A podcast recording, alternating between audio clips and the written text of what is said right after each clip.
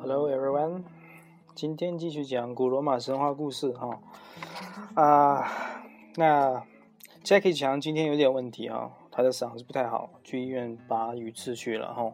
那我就今天呢，我替 Jackie 强讲今天的故事哈。我也听他昨天讲了，昨天讲了艺术家戴达罗斯，然后前天讲普尔修斯，对吧？那普尔修斯和我们今天主人公其实还有一点渊源哦。今天的主人公叫做卡德摩斯。那这卡德摩斯呢，前天讲的普尔修斯其实都跟一个分流的神仙相关，那就是天宫朱庇特。那普尔修斯是因为天宫朱庇特和他的妈妈啊达那厄啊产生了一夜情，然后就生下了他。那这个卡德摩斯呢，他也很有关系，就是他的他的妹妹叫做欧罗巴。大家听到欧罗巴这个声音。大概就知道怎么回事，嘿，那欧罗巴就是啊，被天宫朱庇特变成一只牛，把他给带走啊。很早之前可能在前讲过这个故事啊。当欧罗巴被天宫朱庇特带走以后呢，那欧罗巴的父亲呢，腓尼基国王。阿格诺斯对女儿的走失非常的着急，于是他派自己的儿子卡德摩斯，就是今天的主人公，带领其他兄弟四处寻找，要求他们必须找到欧罗巴，否则就别回来。呃，这的确是朱庇，是的确是朱庇特的孽债哦。那博尔修斯开始啊的一些一系列的故事，都是因为朱庇特同塔又会金雨穿墙，把他妈妈给睡掉，然后他外公把他们，他和他妈妈扔到大海里。后来又被继父暗算哦，算计哈，去杀美杜莎，以及后来做了一些的事情哈，然后把自己的外公就给杀死。那没有朱庇特这种荷尔蒙过多去调戏民间妇女的话，也不会有这种事情。包括今天的这个故事，如果天宫朱庇特当时没有调戏欧罗巴，没有把欧罗巴悄悄的带走，那他的父亲不会这么着急，也不会说你找不到你妹妹就别回来。所以呢，卡德摩斯呢就开始的踏上了非常艰辛的寻找妹妹的道路。那卡德摩斯呢找遍了他能所到的每一个角落，但都是没有能找到被朱庇特骗去的妹妹。所以，啊，但是那个卡德摩斯呢又非常了解父亲的脾气，父亲极其疼爱妹妹欧罗巴。如果自己空着手回去的话，肯定不会得到父亲的原谅。这可怎么办呢？如果找不到妹妹回去的话，肯定会被父亲惩罚的。可是有什么地方才能找到妹妹呢？他这个时候非常的踌躇，啊，就是你找找啊，但是你找不到妹妹，但是你回去呢又会遭到父亲的惩罚，这叫什么事？这让我想起了《史记》哦，啊，司马迁，嗯，一代史家司马迁，史家之绝唱写的《史记》，《史记》啊，就讲到哈，陈涉世家有一段啊，就是陈涉。陈胜吴广去发配去戍边啊，然后会天大雨啊，道道阻啊，路不能走了，然后他们又回不去，所以那个时候陈涉就说了一句：“今王一死，举大地一死。”就是说你今今已失期啊，失去掉日期，然后你到不了地点，肯定会判死，但是你逃亡也会去死。那你起兵反秦也是会死，就怎么着都是死，所以就没有办法。那那这卡德摩斯呢也想到这个问题啊，找不到妹妹，哦，我会被惩罚，回去也是丢脸。那这个时候怎么办呢？想到这里呢，卡德摩斯便去向太阳神福波斯求求神欲、求神谕、求指点，就像当年观世音。啊啊！《平白娘子传奇》里，白素贞刚来到人间，想要找恩人的时候找不到，也去找观世音菩萨求一求，到底能给我什么指点呢？那于是呢，中西式文化是相通的。于是呢，卡德摩斯就到了找太阳神福波斯啊，就是阿波罗，去求神谕。他向福波斯描述了自己的处境，并希望福波斯能给自己指明将来哈生活在呃将来自己生活在什么地方，那自己肯定是回不了家这样。那太阳神福波斯呢？听到之后，表达了对卡德摩斯的同情，哈啊，卡德摩斯呢，我非常同情你的遭遇，哈。那欧罗巴的命运呢，是上天决定的，因为他是天宫嘛，你没有办法违抗他，怎么办呢？所以你也不需要再去找他了。而你将来生活的地方呢，是的确是需要你认真找寻的啊。离开这里之后，你将遇到一头没有负过恶的小牛，就是没有拉过车的小牛，一直跟着他走哦。一直走到他躺下休息的时候，你就在他躺过的地方建立城市。那神希望这个城市的名字叫做底比斯，这就是给他指了一条路啊。得到神谕之后呢，卡德摩斯就离开了那个叫叫。卡斯塔尔亚圣泉的地方啊，就是太阳神福波斯所在的地方。但是没走几步呢，卡德摩斯果然看见一只没有孵过恶的牛犊，于是按照神谕跟着这头牛走。他一边走呢，一边向太阳神做着祷告。当这头牛走过克菲索斯的浅滩之后呢，停在一处草草地之上。牛回头看了看走在他身后的卡德摩斯和他的仆人，哞哞的叫了两声，便躺下下。便躺下休息了。哦，这就是太阳神神域中属于我的那片土地吧？多么肥沃啊！神啊，你是多样的，多么的圣明，又是多么的值得尊敬啊！卡德摩斯欣喜若狂，他俯首亲吻着脚下的这片土地，表示对神的感激之情。啊，每次看到这个亲吻脚下土地，我都想到啊，大陆有一句，有一部很流行的。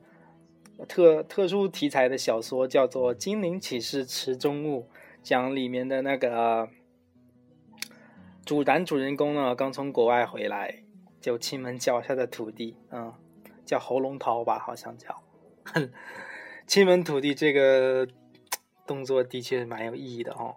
那卡德摩斯呢，便命他的仆人去附近挤一些泉水，用来举行献礼。啊，刚才我的助手问。那个《精灵池中池中物》是什么样的题材小说？这个是十八禁的小说啊，小朋友千万不要看哦。那继续讲我们的神话啊。由于对这个地方不熟悉呢，他派仆人走进附近去汲泉水的时候呢，仆人走进附近一个古老森林里。当时的绿化成绿化特别好，到处都是泉水和森林，这很常见哦。森林的林木呢，长得非常茂盛。卡德摩斯的仆人们听到山泉叮咚的流淌声呢，忙跑过去寻找山泉汲水。当他们快要靠近山泉时，从附近的山洞里爬出了一条巨龙。哇，一条巨龙出现嘞，真的很厉害。这。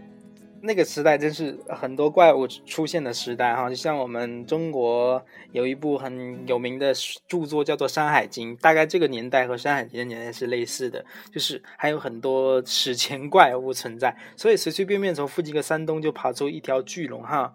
那那这条龙呢又粗哈又害长啊。眼睛里就喷射着火焰，嘴里喷出啊，露出三排锋利的牙齿，红色的龙冠闪着金光，总是非常可怕啊！巨龙的身体膨胀的有些发紫，里面充满了毒汁，身体经过的地方呢，青绿的树叶都变得枯黄起来，总是非常可怕啊！像百草枯一样，划过的地方草就枯萎啊！仆人们被这突如其来的庞大毒物吓傻了，只看见眼前这些目刺目染的人呢。那巨轮抬起头朝着人类袭来，可怜的腓尼基人基本基本是无力动弹，因为都已经吓傻了，只能坐以待毙。最后呢，卡德摩斯的仆人一部分成了巨龙的腹中之物，啊，一部分人呢染上毒汁或吸入毒气而亡，所以都死掉了。那卡德摩斯呢还在原地等他，站在牛躺下的地方，等着仆人拿水回来，啊，一边抚摸着小牛犊，一边说：“哎，仆人怎么还不回来？吼，怎么回事呢？”那好长时间过去了，等待的卡德摩斯有些焦急。他在脚下放着他的一个信物，然后亲自去找仆人们。他披着一张从狮子身上扒起的皮，啊，哦，很厉害哦！这说明他是一个很勇武的人。他有他有一个从狮子身上扒下来的皮，看来他以前打死过一只狮子哦。手里拿着长矛和标枪。这个武器还蛮奇怪的，感觉像参加田径运动会一样啊！顺着仆人走去的方向呢，于是他走进了这个森林。那老远就听到了泉水的声音，我敢肯定他们正在那个地方汲水。听声音就能断定那里的泉水一定很清澈。天宫朱庇特一定会称赞我的虔诚的，嗯，因为他为了为了表明对神的呃对神的感激之情才来取水的嘛，啊。但是他这个通感的能力还蛮强的啊，听着水的声音就能感受到水很清清澈啊。那卡德摩斯走进古老森林，当泉水的叮咚声越来越近时，一股逼人的寒气向卡德摩斯袭来啊。紧接着呢，卡德摩斯就看到了那被巨龙杀死的仆人的尸体哦，我可怜的朋友们，我还责怪你们的晚归。原来你们已经遭受如此的厄运，是谁杀了你们？我一定要给你们报仇，否则我宁可一死。哼，就是说我要一定要给你报仇，否则我啊，否则否则否则什么？我宁可一死，否则我就是拼死命也要为你们报仇。嗯，否则我枉为人。啊呃，卡德摩斯眼中充满着愤怒的火花，他的每一根血管仿佛都要爆炸。嗯。这确定不是吸毒了吗？每根血管要爆炸。向四周看去呢，那团眼看要点燃的烈火落在了旁边盘在一棵树上的巨龙身上。哦，巨龙的身体更加臃肿了，头上的鲜血还没有被风吹干，它正贪婪地吐着舌头。欢迎光临！他向这个卡德摩斯打招呼，我猜应该当时啊很得意哈，又来一个送死的，我才不在乎。原来是你杀死了他们，我一定会让你血债血偿，或是同归于尽。卡德摩斯搬起了一块比他本身体积还要大的石头，朝着巨龙砸去。那如果在这这个平时呢，这块石头分量足以把城墙砸出个窟窿。哦，可见我们这位卡德摩斯也是位大力士哈。但这块巨石却使这条龙安然无恙，它身上的黑皮呢和鳞皮比铁甲还要硬。见巨石根本伤不到毒龙呢，卡德摩斯投出了标枪啊！他的标枪可是得过奥运会金牌哦。投出了标枪，标枪正好刺中了毒龙的脏腑啊，好准，真的好准呢！毒龙转过头来，把标枪从身体里拔出来，但枪头却留在身体里啊，怎么回事？毒龙怎么还会用手把身体的标枪拔出来？可是毒龙的手不是很短吗？够得着吗？还蛮奇怪的哈。不，那不。不讨论这个细节哈。那卡德摩斯见毒龙沉浸在疼痛之中呢，于是他另一只手拿起了长矛啊，两个兵器，一个长矛，一个标枪嘛，拿起了长矛，朝着他的咽喉刺了过去啊。打蛇打七寸啊，打龙啊就直接打喉咙，也是打七寸啊，所以。一定要看中要害啊！不偏不倚的刺个正着。毒龙更加愤怒了，身体的毒液向外喷吐着。但卡德摩斯并没有畏惧，他已经被愤怒冲昏了头脑，举起长矛向毒龙又是一刺啊！鉴于上次的经验呢，毒龙躲闪着卡德摩斯的长矛，但他却撞上了一棵大树，伤口进一步迸裂开来啊！我大江大海都渡过了啊，最后在小阴沟里翻船。平时我杀人无数，这次一一次小小的大意啊，就被这个人类给干成了这样，鲜血汹涌而出。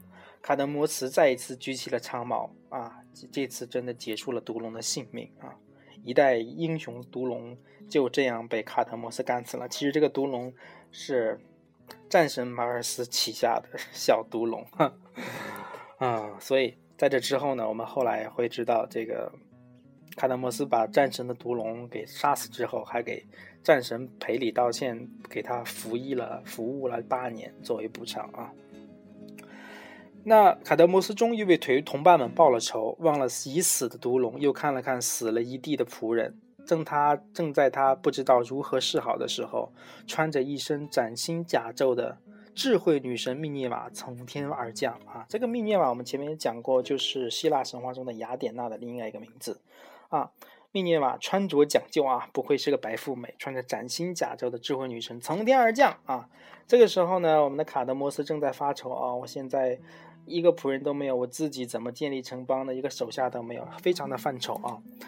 的时候啊，密涅瓦出现了，亲爱的卡德摩斯，我是上天派给你指引大路的，你把这条龙的牙埋入地下吧，这会给你带来希望的。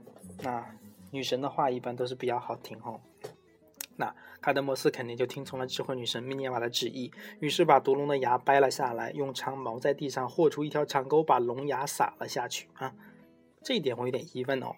啊，编剧啊，他把牙用手掰下来吗？毒牙，毒牙不是很多毒液吗？那不会中毒吗？还蛮奇怪的啊。反正他没有中毒哦。那刚把沟平上呢，就发现埋洞毒埋毒龙牙的地方动了起来，先冒出一个。尖枪枪尖啊，先冒出一个枪的尖啊，是那个红缨枪啊，不是我们说的现在的机枪。然后再冒出一顶头盔，泥土中出现了一个全副武装的武士，最后又一个武士，又一个武士啊，一整队的武士出现在了卡德摩斯的面前。卡德摩斯马上提高了警戒，做好了随时战斗的准备啊！怎么回事？这不是说让我把毒鸦埋在地上吗？难道毒龙没有死，变成好多小人？请不要拿你的武器，这是我们的内战，你无需介入啊！看到卡德摩斯举起的长矛，一个刚从土里钻出来的武士说：“啊，卡德摩斯的长矛又放下了啊！原来是人家要干仗啊！那咱也别管了啊！”于是从泥土中相泥土里相继冒出了很多的武士，他们在卡德摩斯面前展开了一场毁灭性的斗争啊！哇！就一一帮全副铠甲的武士就开始乒铃乓乒铃乓干起来了啊！哇，场面肯定非常壮观了。你看最先进的 VR 技术啊，3D 现场对战游戏啊，非常棒的体验啊。那在这场战斗中呢，活下来的只有五个人啊。在密涅瓦的劝阻下，他们彼此求和。那在然后密涅瓦指挥引导他们，这五个人表示愿意听从卡德摩斯的命令。那卡德摩斯呢，就就就让他们干活喽，听他的命令，就在这个地方建立了一个城邦，并依照太阳神福波斯的名义呢，呃，那个神谕啊，把这个地方命名为底比斯，所以底比斯城就是这样建立的啊。那底比斯在有的地方有也被翻译成忒拜啊，其实是同一个城市，在希腊非常有名的一个城市啊。那这五个战士呢，后来也分别成为了这个底比斯城名门望族的始祖啊。后面其实还有一些故事，我们的编剧没有在给我的剧本里给我写上。那我给大家介绍一下，后来啊，这个我们这个卡德摩斯呢，成为一个人类的大英雄嘛。然后宙斯就赐给了他一个美丽的女子作为他的老婆，他的美呃女子叫做哈莫尼亚。他结婚的时候呢，很多众神呢，就是这个人类大英雄都来凑热闹，呃，给他参加婚礼庆典嘛。然后众神送了他，送了一个非常珍贵的长袍项，还有项链，送给他的妻子啊哈哈莫尼亚。但是这个项链呢，还长袍，在那个神话里面一直是一个灾难的代名词。当时本是一片好意，但是这个东西呢太珍贵，往而引起灾难，啊，然后就发生了一些，也发生了一些不好事情。后来这个项链和长袍一直流传，不管到谁手里都给这个人带来灾害，就像好像说是那个海洋之心钻石一样，谁用这个钻石，谁就必然遭受祸祸害一样啊。那后来呢，这个卡德摩斯和他的妻子呢，在老了之后呢，移居。伊伊利里亚城，最后两个人都变成了龙，啊，他杀死了一个龙，自己又变成了龙，啊，很有意思的前呼后应的结尾啊。所以今天就故事就到这里啊。今天故事主题就是卡德摩斯和迪比斯城的建立啊。对了，还没有介绍我呢。前面听过一些故事的人应该这个知道我哦，我是台湾人哦，我叫胡志强，我是 Jackie，我是 Jackie 强的朋友。Jackie 想今天去医院里拔他的鱼刺了，估计不能讲，所以我就在这里录了。嗯，我在台湾录，大家晚安吧。